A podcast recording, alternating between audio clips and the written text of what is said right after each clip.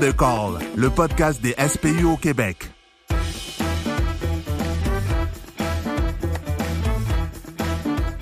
Bonjour tout le monde, bienvenue en deux calls avec Fred. Aujourd'hui, mon invité, c'est Mathieu Blanchette, urgentologue pé- pédiatre à l'urgence du CHUL, aussi chef de service de l'urgence au CHUL toujours. Bonjour, Mathieu. Enchanté, salut. Aujourd'hui, on va parler de la pédiatrie. Euh, on va voir euh, l'évaluation initiale du bébé, comment, comment évaluer comme faut un bébé ou un jeune enfant pour être sûr de ne pas passer à côté euh, de points importants. On sait que notre évaluation, nous, on a, euh, à part nos yeux, on a peu d'outils. Certains, certains véhicules vont avoir une saturo pédiatrique, euh, puis les grandeurs de brassard, sont, euh, on les a tous dans notre, dans notre zone, mais autrement, on n'est pas habitué tant que ça à avoir des jeunes bébés ou des jeunes enfants évalués. Est-ce qu'on aurait des trucs pour évaluer? Exemple, euh, le- la respiration chez un enfant. Qu'est-ce qui serait important pour nous à valider?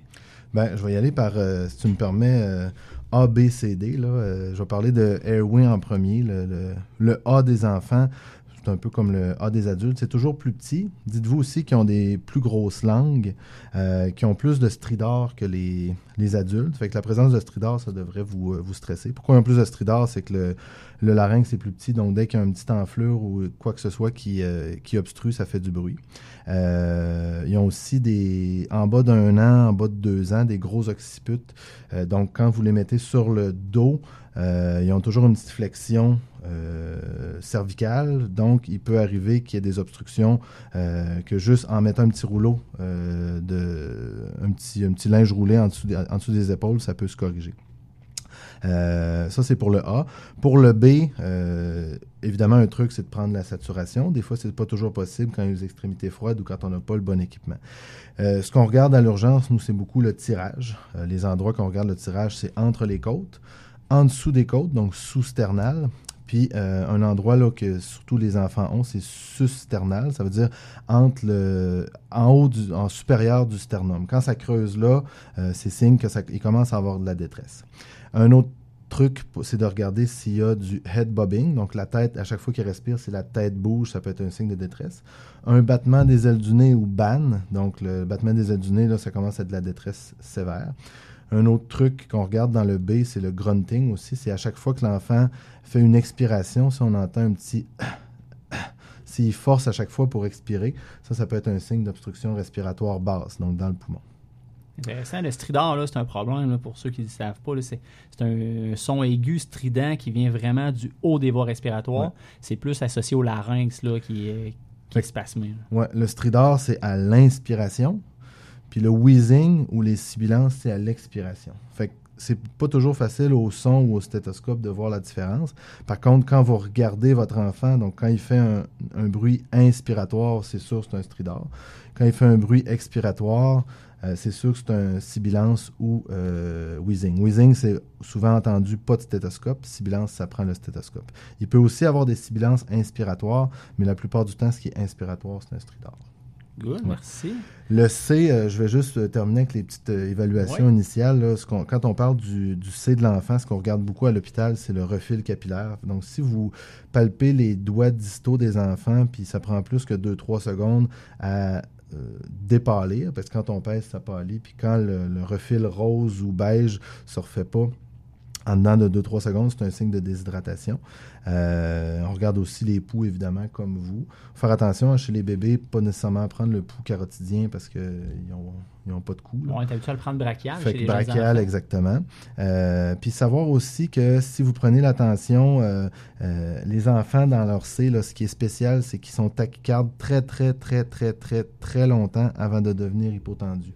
Donc, un enfant en choc va maintenir une tension normale très, très longtemps avant de tomber hypotendu.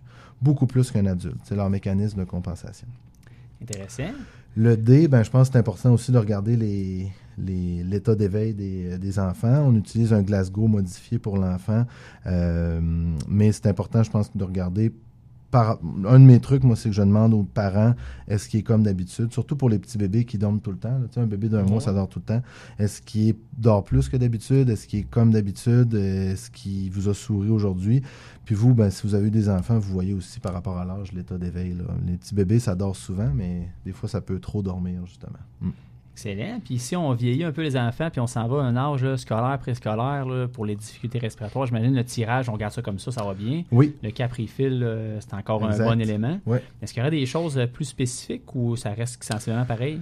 Ben, c'est- plus on a, on- plus on avance vers l'âge adolescent, je crois que ça ressemble plus à un adulte. Nous, je vous dirais que surtout, mettons pour les signes vitaux, là, à partir de 12 ans, euh, on a euh, des signes vitaux qui ressemblent pas mal à un adulte. Fait que mettons que je regarde les signes vitaux, je suis sûr qu'il y a des chartes que vous pouvez trouver dans les ambulances ou sur vos téléphones. Euh, mais exemple, un bébé en bas d'un an, une fréquence cardiaque normale, c'est entre 100 et 160. Une respiration normale d'un bébé en bas d'un an, c'est entre 30 et 60. Mais c'est sûr qu'à partir de 12 ans, ben là, vous le savez, à- à 12 ans, un pouls normal, c'est entre 60 et 100. C'est comme euh, toi puis moi, Frédéric, comme un adulte. Mais à 12 ans aussi, une fréquence respiratoire, c'est entre 16 et 20 comme un adulte. Fait que, puis entre un an puis euh, 12 ans, ben, il y, a des- il y a des variations là, qui est mieux de regarder par un, par un tableau.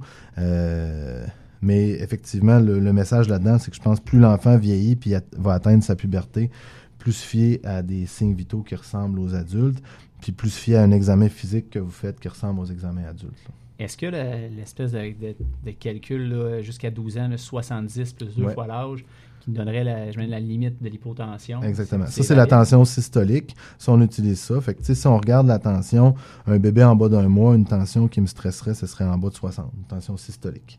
Un bébé entre euh, un mois et euh, 12 mois, donc entre un mois et un an, ce serait 70 de systolique. Puis entre un an puis 12 ans, c'est 70 plus deux fois l'âge. La limite inférieure de la tension systolique qu'on accepte avant de partir des bolus puis des amines comme de l'épinéphrine ou du Ok. levofed ou toutes ces choses-là.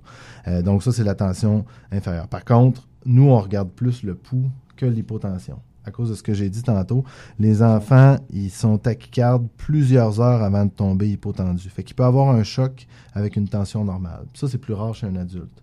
Chez un enfant, ils ont des meilleurs métabolismes puis un meilleur mécanisme de compensation. C'est des vraies petites machines de guerre. Là. Fait qu'avant vraiment de tomber hypotendu puis euh, tomber en choc profond, ils vont toffer longtemps, mais leur petit cœur va rouler à 190-200 pendant plusieurs, plusieurs minutes. Fait qu'une tachycardie exagérée, ça va nous stresser en premier lieu avant l'hypotension. Est-ce qu'on utilise la même formule de choc que pour les adultes? Euh, le pouls au-dessus de la tension, c'est mauvais? Euh, oui, ça peut être utilisé, euh, mais le, le- De base, ils ont tout le pouls vraiment plus élevé. là. Oui, c'est ça. De base, ils ont vraiment tout le pouls plus élevé que la, la tension. Mais c'est sûr que quand on est rendu là, euh, ça veut dire qu'il est, hypotendu, l'enfant. Puis quand il est hypotendu, souvent, on est quasiment trop tard. Euh, fait que euh, c'est vraiment de réagir quand l'enfant est très, très, très tachycarde. Par contre, il y a des causes de tachycardie qui sont spécifiques à l'enfant. Un enfant qui pleure va être tachycarde. Un enfant qui fait 41 de fièvre va être tachycarde. Fait que ça ne veut pas dire qu'une tachycardie veut tout le temps dire qu'il y a un choc qui s'installe. Euh, quand vous allez chercher un adulte, c'est ça, quand vous allez chercher un adulte, il, pleurera pas comme si euh, vous l'arrachez à sa mère. Puis, tu sais, c'est sûr que euh, un enfant qui pleure, faut pas nécessairement fier aux signes vitaux. Là. Mm. Excellent. Nous, dans le fond, une fois qu'on a le meilleur message à passer, c'est que si on reconnaît une tachycardie qui est inexpliquée, ça serait, euh, Mm. outre d'aller à l'hôpital rapidement, ce serait de mentionner au triage là, euh, qu'on a décelé ça sans, sans rien pour nous l'expliquer, pour que la prise en charge médicale soit plus rapide, parce que nous, on ne fait pas d'intraveineuse, on ne bolus pas les personnes Mhm. pour l'instant. J'espère plus tard, oui. Euh, Puis est-ce que il y a des choses particulières, des trucs là, qui, à part le- le- la prise de pouls, je trouve ça super intéressant d'évaluer le, principalement le pouls chez l'enfant. Mhm. Est-ce que la respiration va s'accélérer? Est-ce qu'il va y avoir d'autres choses qu'il peut nous dire là, chez Oui, l'enfant? ben, c'est sûr que la, la tachypnée ou la dyspnée, ça fait partie des top euh, raisons de consultation. Puis je suis sûr que c'est des top euh, raisons que vous avez, hein, les laryngites, les euh, bronchospasmes, les bronchiolites. Je pense qu'on va en parler un peu plus loin. Mais une respiration rapide va nous, va nous stresser chez les enfants. Euh, puis je reviens à mon, mon site tantôt. Un enfant qui est bradycarde ou un enfant qui est bradypnéique, c'est code. Hein. Donc, tu sais, les enfants vont vraiment passer de euh, tachycarde, hypotendu, puis eux autres, ont une petite étape de plus que les adultes avant de tomber en asystolie ou en FV, tout ça. Ils ont toujours une petite période de bradycardie. Euh, leur système, leur nerf vague est comme fort. Puis euh, un enfant bradycarde, là, ça devrait pour vous être une raison euh, d'accélérer. Fait que mettons que j'ai un enfant là, de euh, un an qui roule à 50, mettons, c'est pas normal. Là. Ça, faut, faudrait vraiment. C'est sur le bord d'un code. Là, ouais. on, on, on s'en vient rapidement à l'hôpital. Ou restez proche de l'enfant puis regardez ce que vous pouvez faire comme manœuvre. Vous allez masser bientôt, en tout cas. C'est ça que je veux vous dire, s'il est à 50, à 1 an. Ben, c'est bon à savoir, ça, nous permet, ça nous permet de nous préparer à ce qui va Ouais. arriver. On- des fois, on est comme.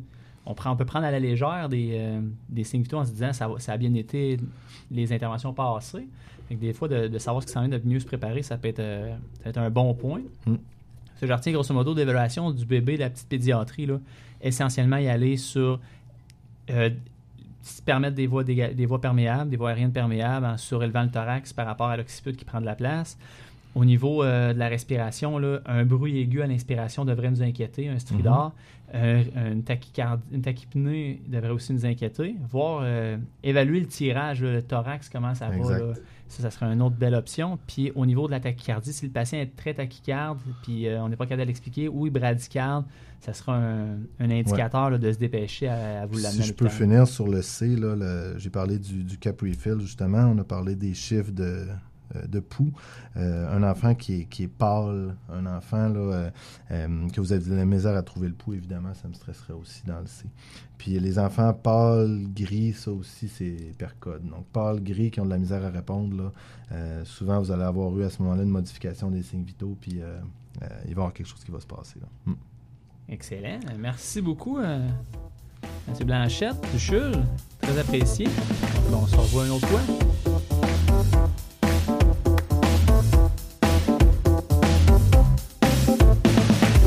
Deux calls, le podcast des SPU au Québec.